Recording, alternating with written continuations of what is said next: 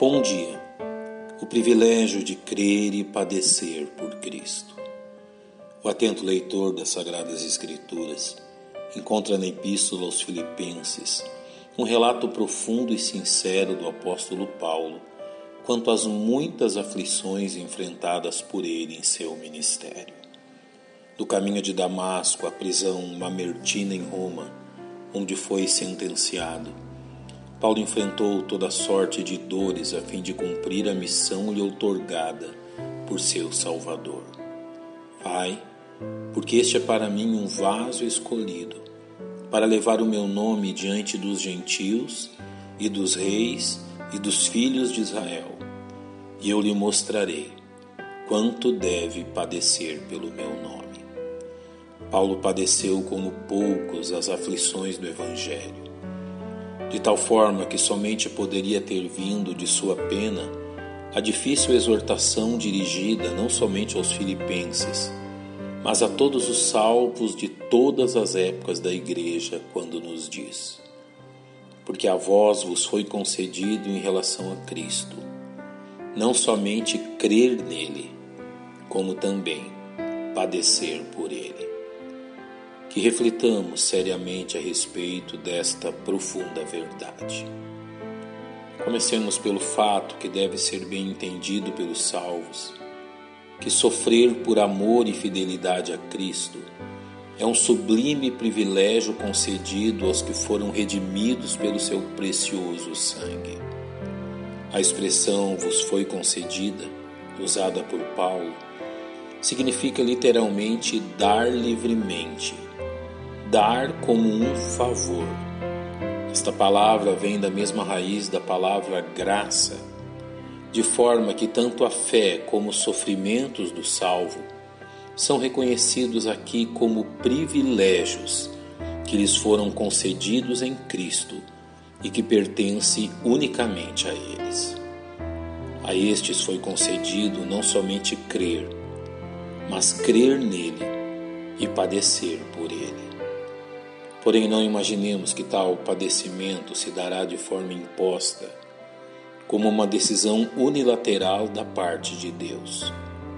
Como um privilégio, tal padecimento pode ser recusado pelo salvo mediante sua postura amigável para com este mundo, constituindo-se tal fato em um ato de infidelidade do cristão para com seu Salvador, como bem nos exorta Tiago. Qualquer que quiser ser amigo do mundo constitui-se inimigo de Deus. É, porém, igualmente importante que todo salvo em Cristo perceba que o padecimento por amor e fidelidade a Cristo constitui-se uma prova clara de sua correta posição para com Deus, uma vez que o padecimento mencionado por Paulo tem como causa a Cristo, ou seja, devido à ligação e lealdade do salvo para com seu Salvador.